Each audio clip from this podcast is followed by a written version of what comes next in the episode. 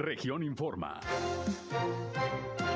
Entérese de los acontecimientos más importantes de la región Laguna con Sergio Painberg.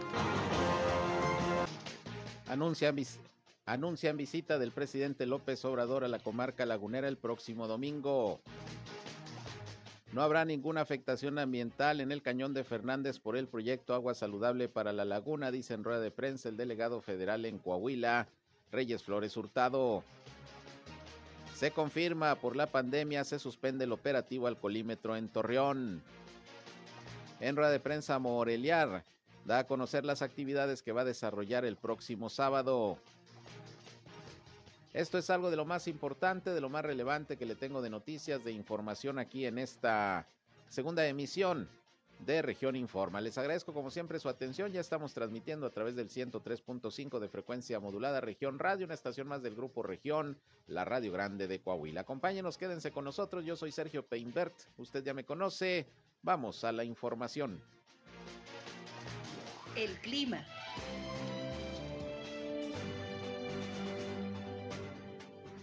Bueno, temperaturas nuevamente calurosas, 36 hasta los 37 grados centígrados aquí en la ciudad de Torreón, Coahuila. El día de ayer fueron 36 grados la temperatura máxima. En la mínima fue algo muy, muy similar a lo que se ha venido presentando, 21.5 la temperatura. Cielo despejado, no estamos esperando precipitación el día de hoy. Eh, sí, un poco de polvo hacia las horas de la tarde, vientos de hasta 35 o 45 kilómetros por hora. Ahí después de las 12 del mediodía se incrementa un poquito. Nada de cuidado, dura una o dos horas y eh, nuevamente vientos de 10 a 15 kilómetros por hora.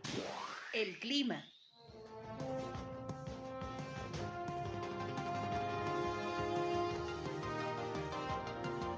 Bien, pues ahí tiene usted el reporte del Servicio Meteorológico de la Comisión Nacional del Agua Puntual, todos los días por la mañana en nuestra primera emisión, José Abad Calderón nos dice pues cómo van a estar las condiciones climatológicas todos los días para que tenga usted el dato preciso, mucho calor en la laguna, un poquito de nublado, pero pues vaya que se sigue sintiendo eh, una sensación de calor mayor porque todavía hay humedad, un 60% eh, de humedad se registra en la laguna, por eso el bochorno, dice José Abad Calderón, que se siente. Pero bueno, aquí estamos ya listos como todos los días para llevarles la información más importante de lo que ha acontecido en la comarca lagunera, en Coahuila y Durango a lo largo de lo que va de este ya jueves, jueves 12 de agosto del año 2021. Les invito no solamente a escucharnos todos los días también, ya saben, nos pueden eh, hacer llegar sus reportes, sus comentarios, sus sugerencias, sus puntos de vista, lo que deseen expresar. Estamos en nuestros diferentes puntos de contacto a su disposición. Nuestra línea telefónica 871-713-8867.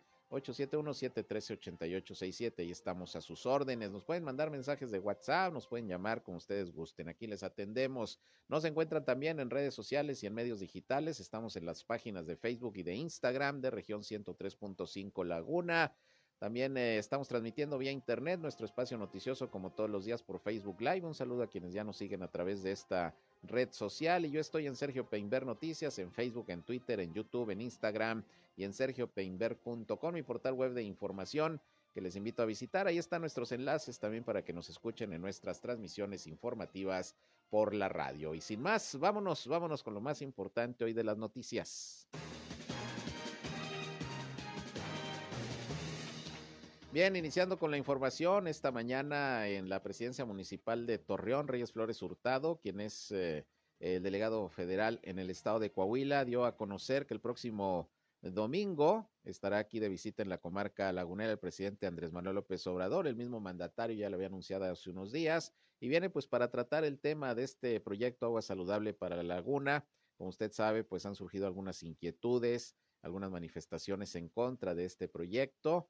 Eh, algunos productores que señalan que va a haber afectación en cuanto a sus derechos de agua para el riego, productores del sector social, hay algunos ambientalistas, por ejemplo los de Prodenazas, que bueno, incluso se ampararon porque consideran que este proyecto va a afectar de alguna manera eh, el cañón de Fernández, que es un área protegida. Y bueno, pues a eso vendrá el presidente, falta definir el lugar, la hora y la logística de lo que será pues esta reunión, me imagino, con representantes de diferentes sectores en donde el presidente pues va a explicar eh, en lo que consiste este proyecto y tratar de convencer que es hasta este momento la mejor opción para resolver el problema del agua mm, potable aquí en la región lagunera, además de eliminar la contaminación por arsénico, por lo menos eso es lo que se ha planteado. Pero bueno, eh, además del anuncio de la visita presidencial, pues Reyes Flores Hurtado insistió en que no hay ninguna afectación al cañón de Fernández por el hecho de que se construya parte de la infraestructura del proyecto Agua Saludable para la laguna en esa zona, porque dice que de hecho ninguna obra está dentro del núcleo, dentro del polígono del área natural protegida. Vamos a escuchar la explicación que sobre esto dio eh, Reyes Flores Hurtado hoy en esta rueda de prensa aquí en Torreón. Ustedes ya vieron las, las imágenes, ya vieron este, cómo está la zona, la zona de reserva con actividad este, eh, prácticamente eh, impactada, no es alguna zona donde vaya a haber un, un, impacto que no esté generado ya por la mano del hombre eh, desde hace muchos años, ¿no? Entonces no, hay, no, no existe tal, tal, tal impacto ecológico. Pero bueno, este, creo que se tendrá que ponderar la importancia de un proyecto eh, o, la, o, la, o la visión de impacto que otros tengan, ponderar en relación a qué es lo más, lo más importante y lo más conveniente para la región y finalmente pues, se tomará una decisión en ese sentido. Bien, pues ahí tienen ustedes lo que dice Reyes Flores Hurtado, pues habrá que esperar la visita del presidente el próximo domingo, de lo cual estaremos informando puntualmente para ver pues cuál es la posición del gobierno de el presidente Andrés Manuel López Obrador, sobre todo en cuanto a estas inconformidades que han surgido de algunos grupos respecto al proyecto Agua Saludable para la Laguna. Pero así como han surgido inconformidades, pues también hay apoyo a este proyecto. Ayer mismo le informé que el Consejo Agropecuario de la Laguna manifestó su apoyo a esta medida, a este plan. Lo mismo están haciendo los gobernadores de Coahuila y de Durango, incluso los alcaldes de la Laguna, salvo el presidente municipal de Lerdo, que se ha manifestado en contra de este proyecto, también supuestamente por la afectación que tendría el cañón de Fernández e incluso el hecho del río Nazas. Pero bueno, viene el presidente para tratar este asunto, estaremos pendientes y les estaremos informando. Por otra parte, vámonos con los reportes de las Secretarías de Salud de Coahuila y de Durango sobre la situación del COVID-19 al día de hoy. Pues le informo que siguen aumentando eh, de manera importante los eh, contagios en Coahuila Ayer se rebasó la cifra de los 400 casos. Hoy nuevamente se están reportando 444 casos nuevos de COVID-19 confirmados de ayer a hoy. Y además aumentan las defunciones. Ayer fueron nueve, hoy se reportan 13, las cuales ocurrieron en Acuña, en Parras de la Fuente, un hombre de 49 años, joven, en Ramos Arizpe, un hombre de 29 años. Lo que se ha dicho de esta tercera ola, cómo está afectando sobre todo a gente joven ya eh, la pandemia. Eh, el resto de los uh, fallecidos son de la ciudad de Saltillo y nada más otra persona aquí en la ciudad de Torreón, 13 decesos reportados al día de hoy. De los nuevos casos, estos más de 440 que le estoy reportando, pues sigue siendo la mayoría eh, en Saltillo. Hay 178 nuevos casos confirmados en Saltillo, son 42 en Torreón, 37 en Piedras Negras, el resto pues se distribuye en otros municipios de la entidad, donde aparecen también de la Laguna, Matamoros con cuatro casos más, Francisco y Madero con tres y San Pedro con un caso más. Ya con estos números, con estas cifras, está llegando Coahuila a 78.437 eh, pacientes confirmados de COVID-19 en lo que va de la pandemia, entre los cuales lamentablemente han fallecido 6.617 ciudadanos y ciudadanas. También creció el número de hospitalizados de ayer a hoy. Hoy se reportan 266 en todo Coahuila entre casos sospechosos y confirmados de virus SARS-CoV-2, de los cuales también el primer lugar se lo lleva Saltillo con 120 pacientes atendidos en clínicas y hospitales, 62 en Torreón, 26 en Monclova, 25 en Piedras Negras, hay 19 en Acuña, 13 en San Juan de Sabinas y uno en San Pedro. Le recuerdo que está el estado de Coahuila en semáforo epidemiológico en color amarillo. Y en el caso del estado de Durango, bueno, pues hoy a temprana hora también se dio el reporte por parte del secretario de Salud, Sergio González Romero, y él indicó que hay eh, confirmación de ayer a hoy de otros 423 casos positivos, para que vea usted eh, la situación de los contagios. 423 nuevos contagios de ayer a hoy en Durango y además cinco defunciones todos eh, varones.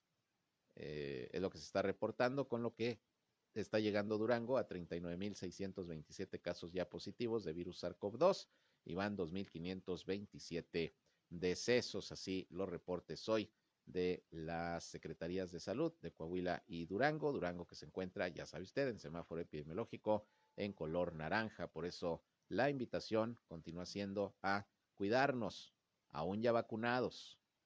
Le recuerdo que ayer le daba la información que ofreció el propio eh, gobernador Miguel Ángel Riquelme Solís, en donde señala que de los poco más de 6.600 eh, ciudadanos y ciudadanas que han perdido la vida por COVID-19, en las últimas fechas, 25 de las personas que han fallecido eh, ya estaban vacunadas con doble dosis o con una dosis, pero ya estaban vacunadas, lo que nos habla de que, pues todavía, aún vacunados, si bien disminuye el riesgo de enfermedad grave, pues todo puede pasar. Por eso hay que tener, hay que tener mucha precaución, mucho cuidado. Y la vacunación continúa en el caso de Torreón con los eh, eh, ciudadanos y ciudadanas de 30 a 39 años, pues nuevamente largas filas en los puntos de vacunación. Por cierto, hoy está apoyando la Cámara de Comercio de Torreón a los comerciantes organizados, a sus socios, a los empleados del comercio para que acudan también a, vacunarse ahí en la, en la Canaco. Desde esta mañana empezaron ahí con ese apoyo. Eh, para personas también de 30 a 39 años. Y en el caso de Gómez Palacio, pues ya se confirmó por parte de la Dirección del Bienestar que eh, del 14 al 20 de agosto, se había dicho que al 19, pero va a ser del 14 al 20 de agosto, se va a llevar a cabo la vacunación para eh, jóvenes ya de 18 a 29 años. Esto es importante.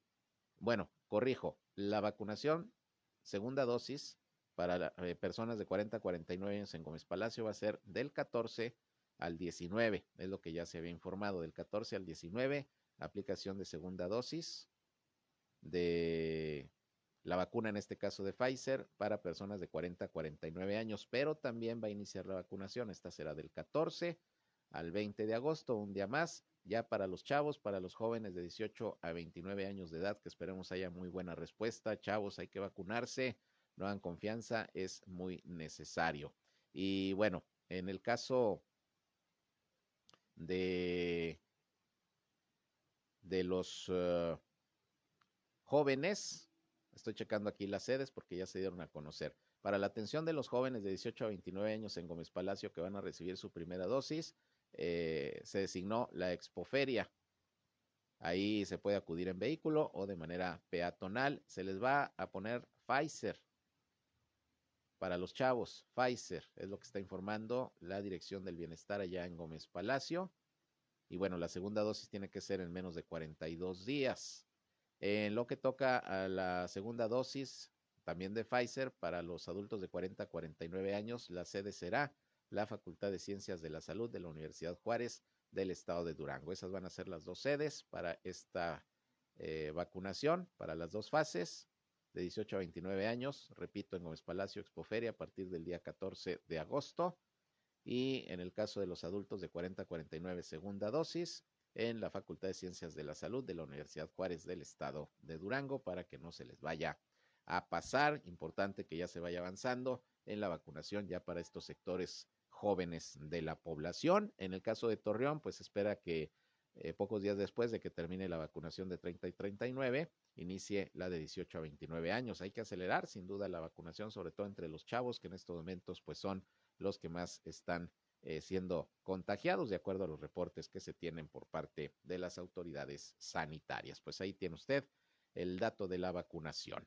Por otra parte, hoy platiqué con Alejandro Gutiérrez Zamudio, quien es el director de Tránsito y Vialidad en Torreón, y bueno, pues ya nos confirmó que debido a la pandemia, a esta tercera ola que se está registrando a nivel nacional, y no se diga aquí en Coahuila, en Durango, en la comarca lagunera, bueno, pues se determinó volver a suspender eh, el operativo alcoholímetro eh, en lo que toca a los puestos eh, de revisión, a los filtros que se colocan los fines de semana en diferentes vialidades. Repito esto por la cuestión de la pandemia. El año pasado sucedió lo mismo.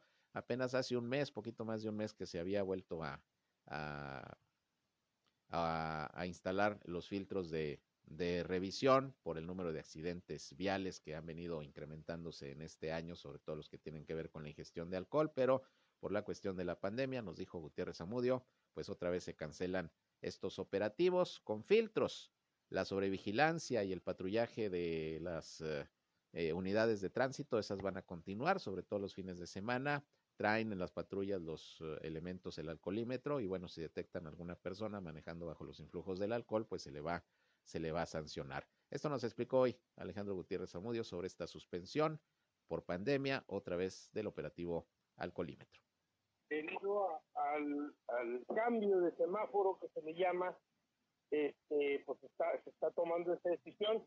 De hecho, yo ahorita voy a una reunioncita con el Consejo de Vialidad para dejar, uh, como te o sea, firme cualquier decisión que se tome.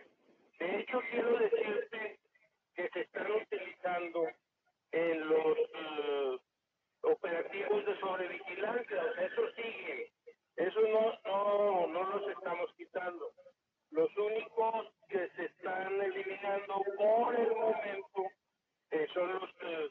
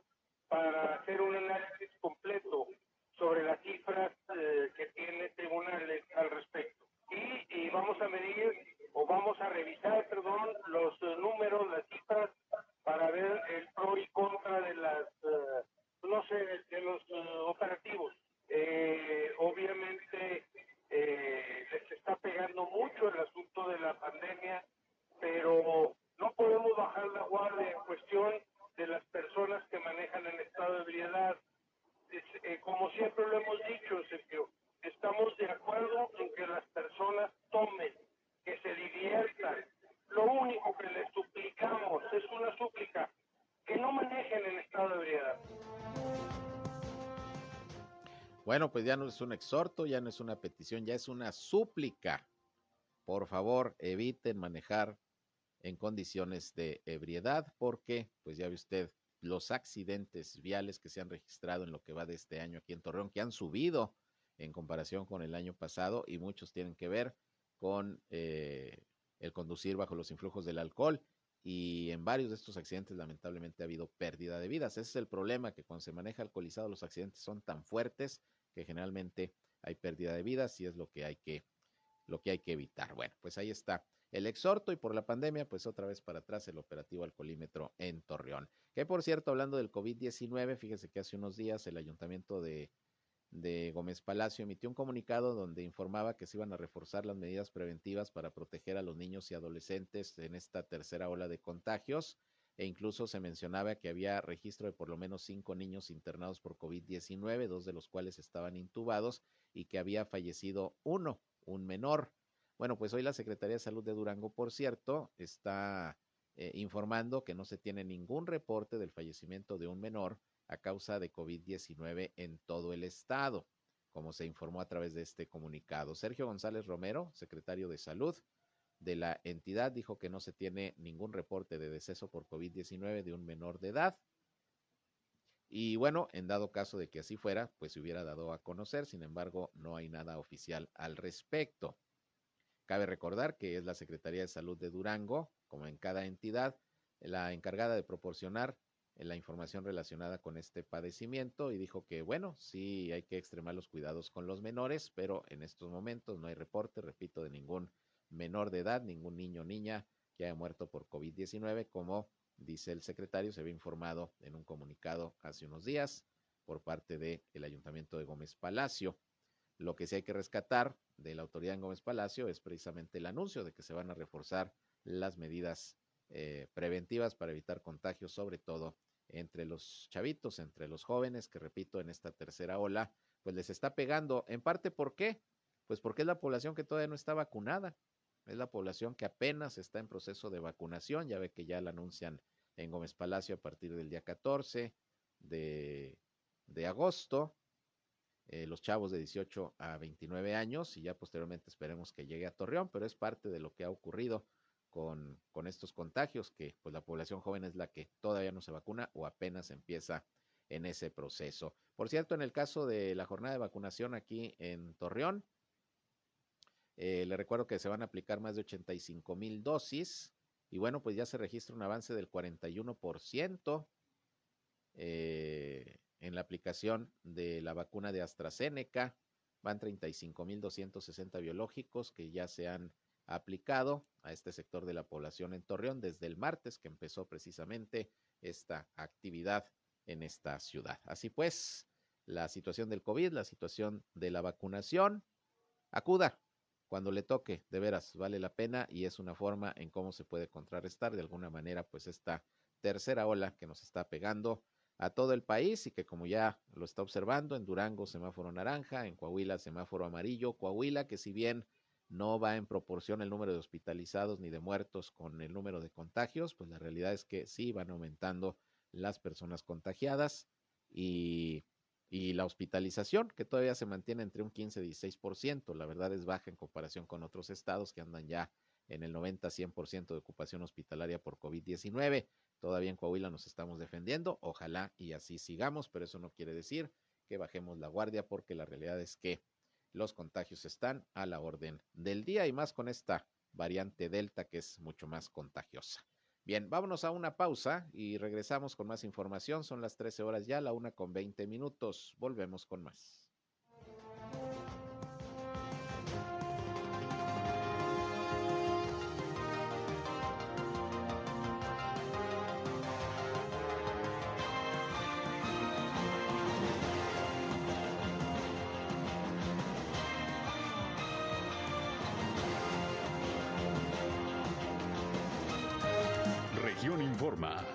Ya volvemos.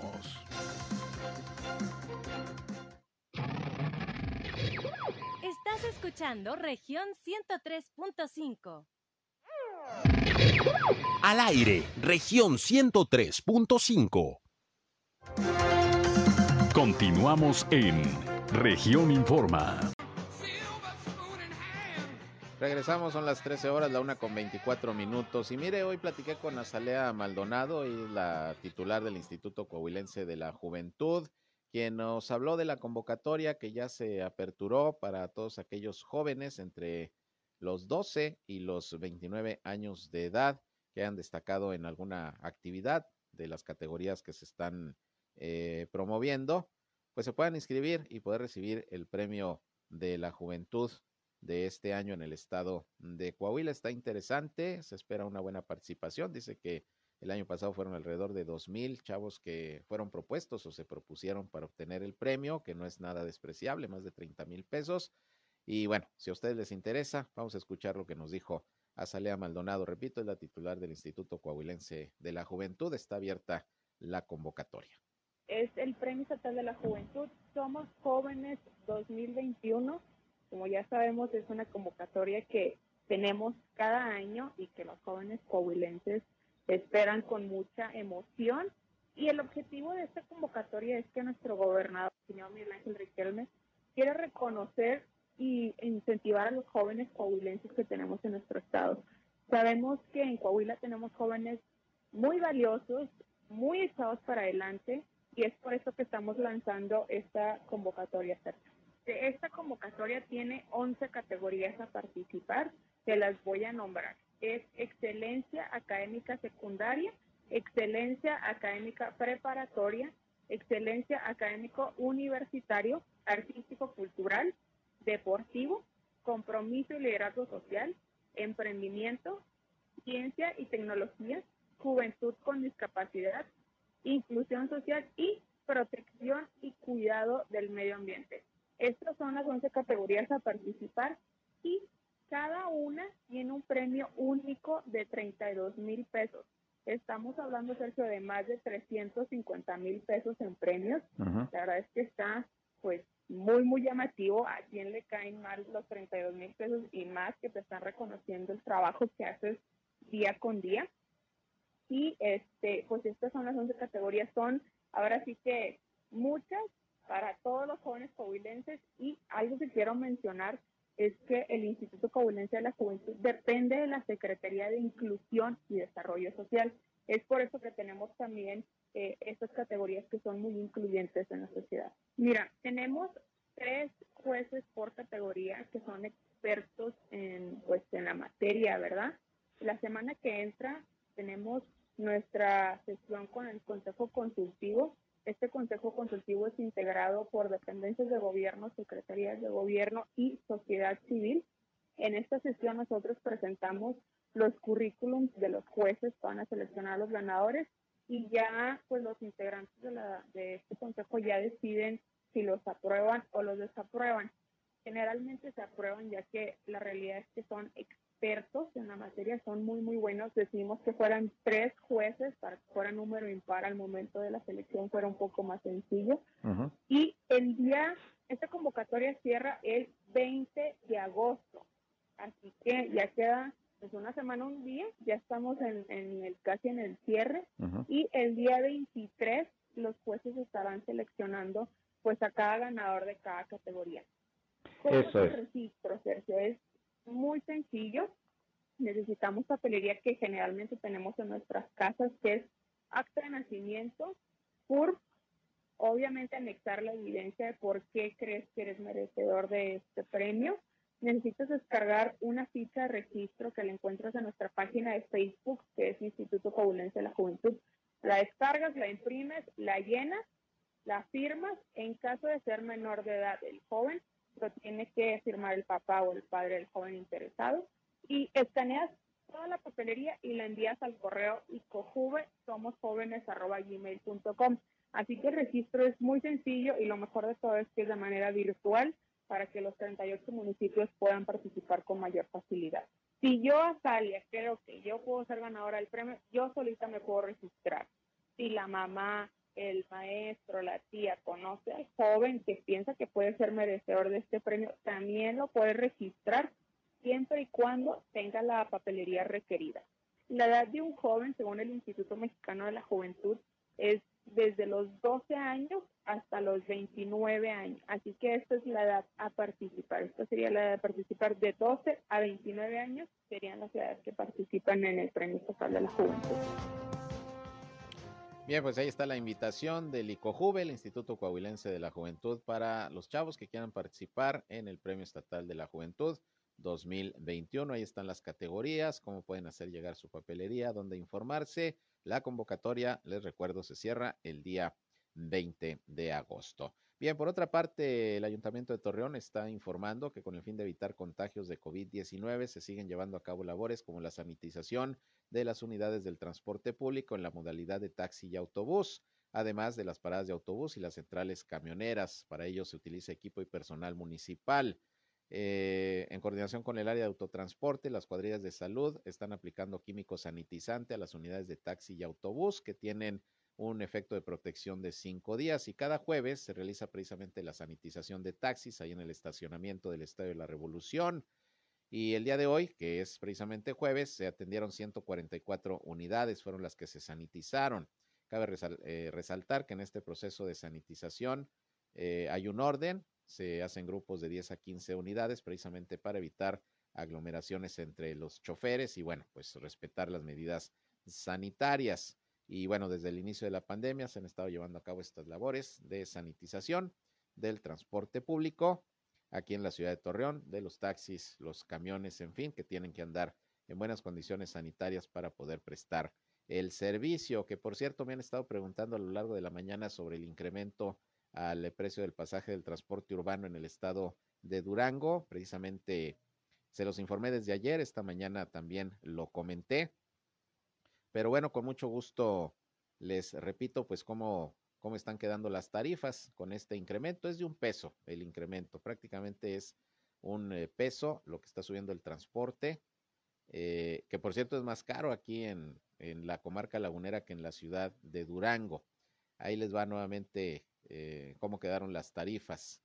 En el caso de los autobuses, en el transporte urbano, eh, pasa de 10 a 11 pesos, subió un peso de 10 a 11, sobre todo allá en la ciudad de Durango.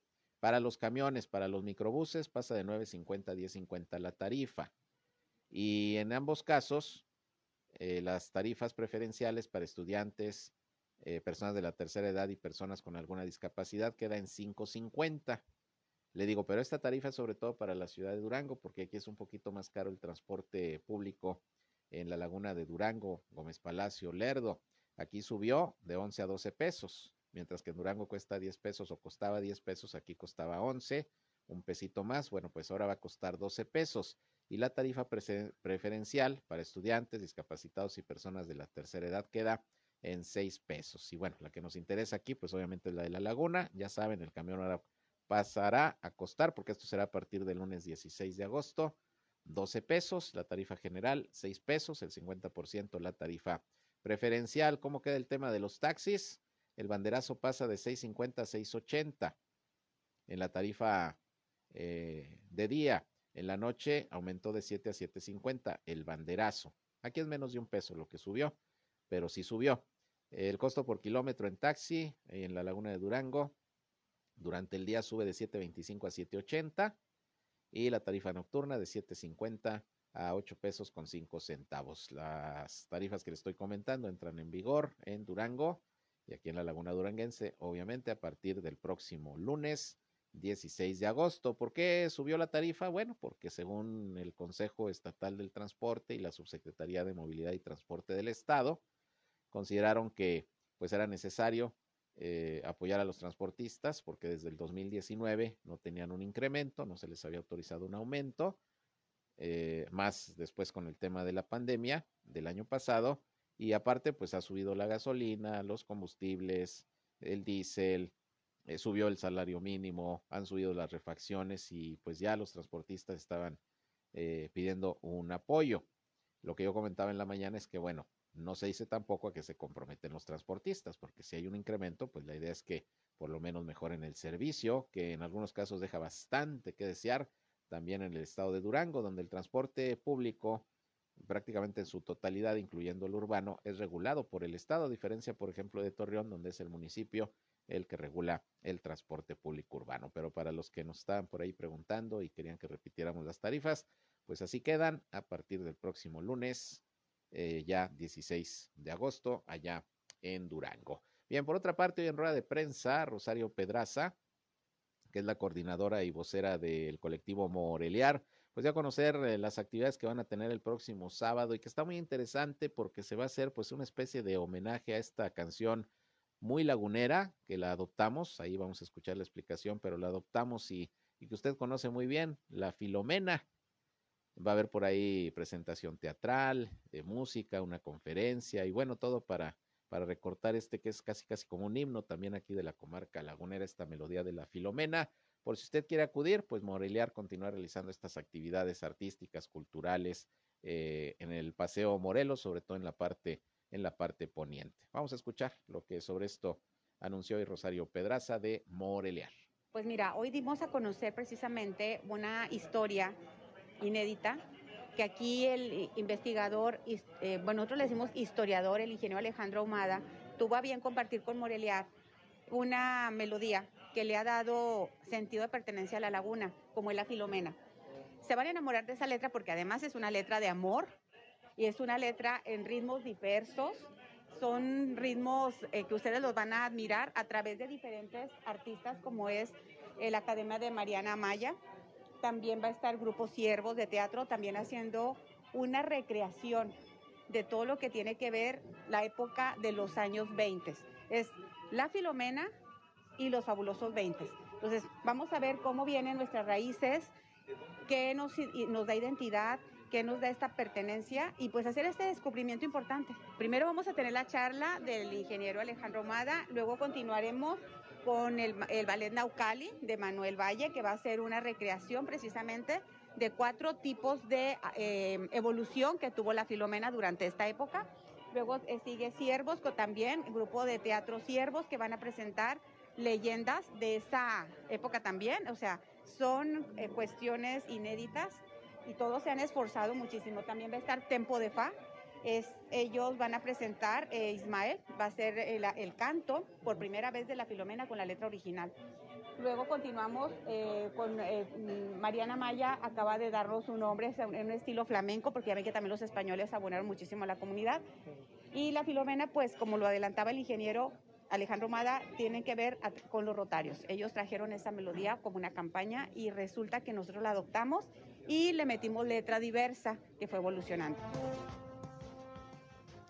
Bueno, pues ahí tiene usted esta actividad del próximo sábado. Si quiere usted conocer más de esta melodía, repito que es casi casi un himno para la comarca lagunera, la Filomena, pues ahí, ahí se va a desarrollar toda esta actividad de manera gratuita. La idea es que usted vaya y apoye pues a todos los artistas que eh, los fines de semana, casi cada sábado, están ahí pues brindando sus eh, presentaciones, sus espectáculos. También ha habido la posibilidad ahí de, de algunos productores de, diversos artículos, de ir a, mostrar eh, sus mercancías, en fin, pues se pone muy atractivo ahí los sábados cuando está participando el colectivo Moreliar.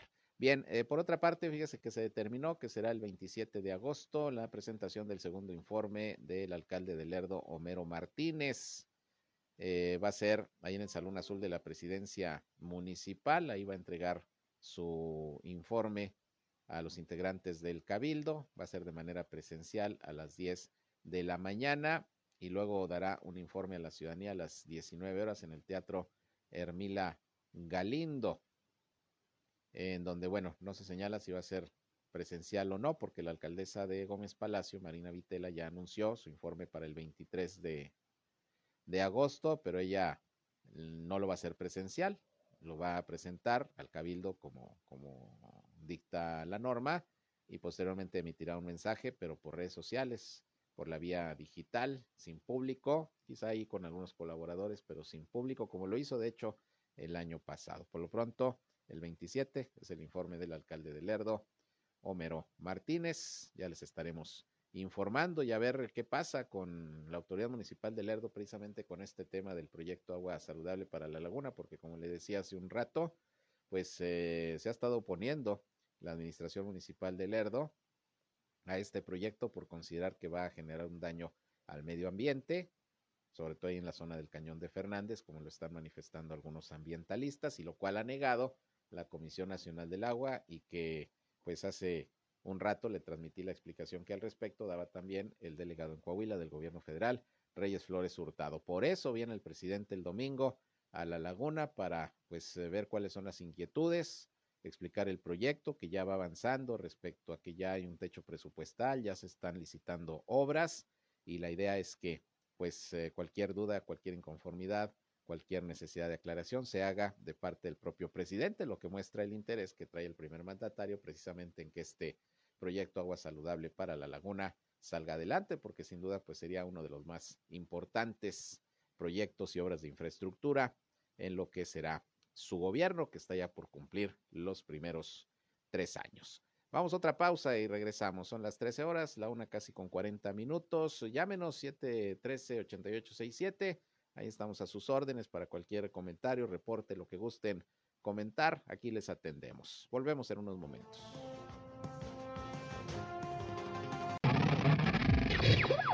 Somos Región Radio 103.5. Regresamos a Región Informa.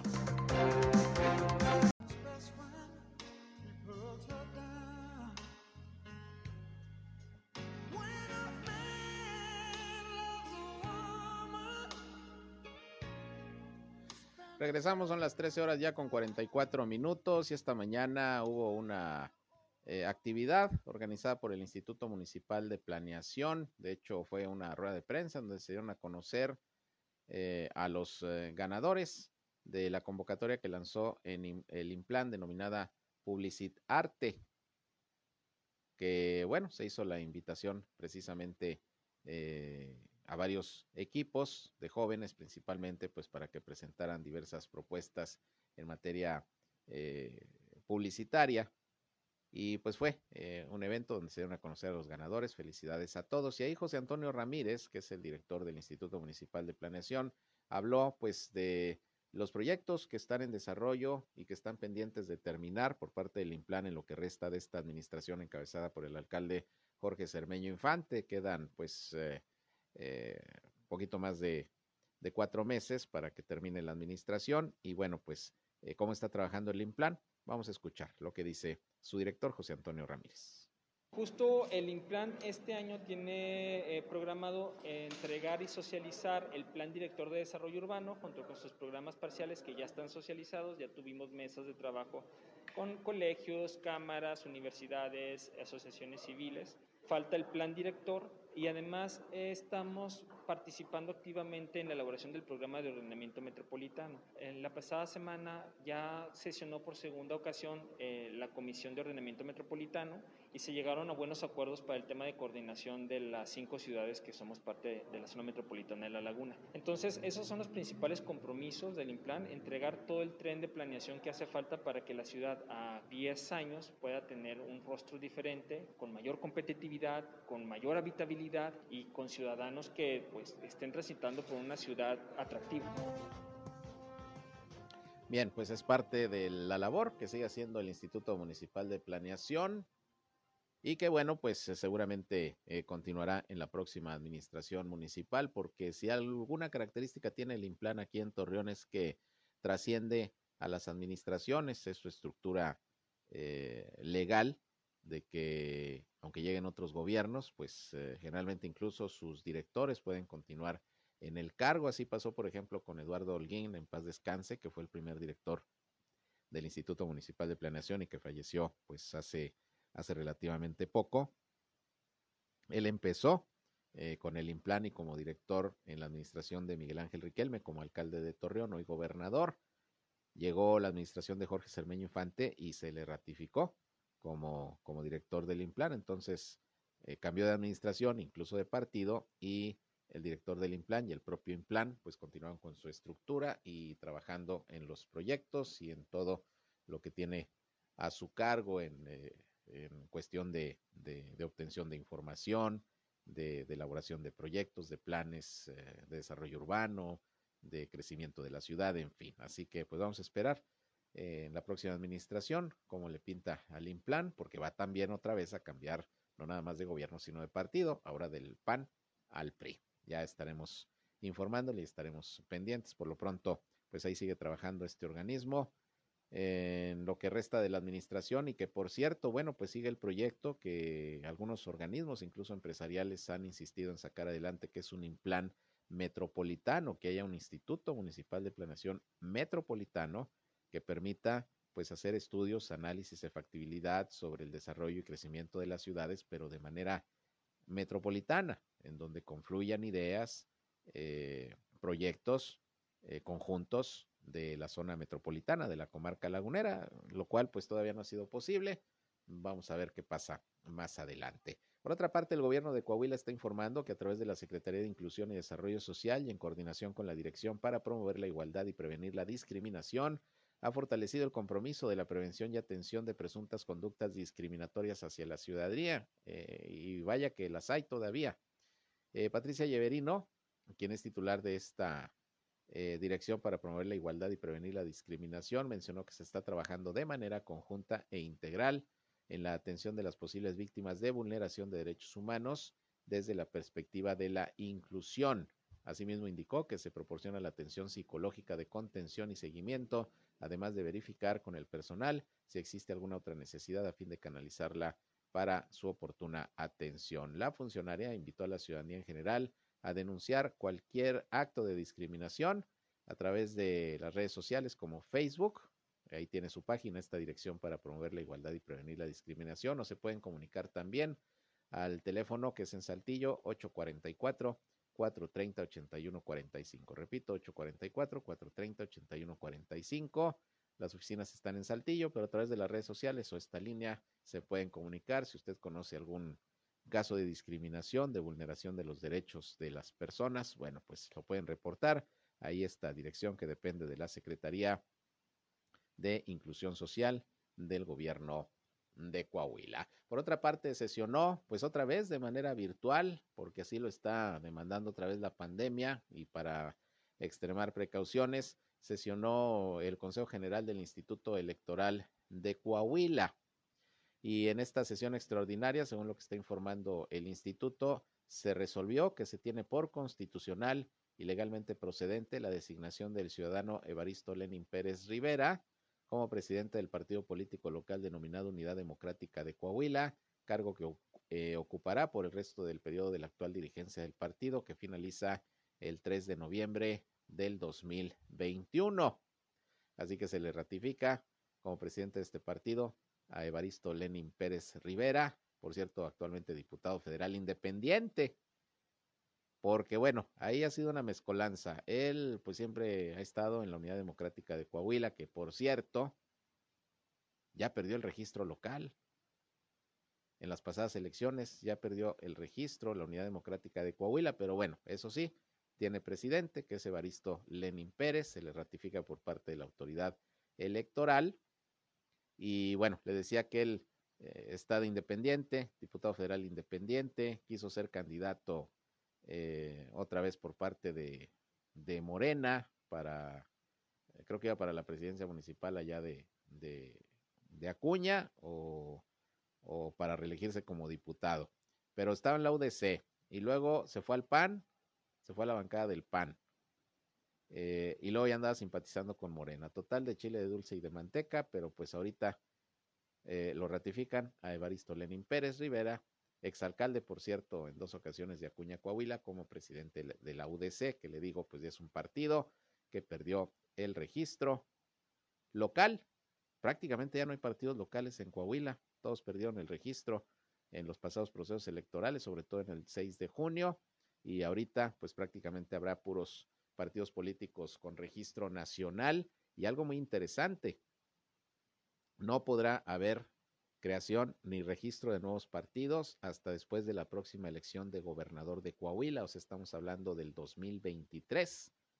Así que de aquí para el Real, nada más estarán teniendo presencia en el estado partidos políticos nacionales, porque los locales pues prácticamente prácticamente ya desaparecieron del mapa político por lo pronto de, de Coahuila. Podrán seguir conformados y podrán eh, continuar trabajando como partidos políticos, pero no tienen el registro y por tanto tampoco cuentan con las prerrogativas que la autoridad electoral les da, que mire, la verdad de las cosas es que lo que más les duele a los, uh, a los partidos políticos y a sus dirigentes, el hecho de que pues no reciben lana, no reciben lana por parte de la autoridad electoral porque pierden el registro. Bueno, así las cosas pues con este tema político. Por otro lado, fíjese que un joven de 19 años de edad resultó lesionado luego de recibir una descarga eléctrica cuando estaba dando mantenimiento a los aparatos de aire en un domicilio de la colonia Ampliación La Rosita aquí en Torreón.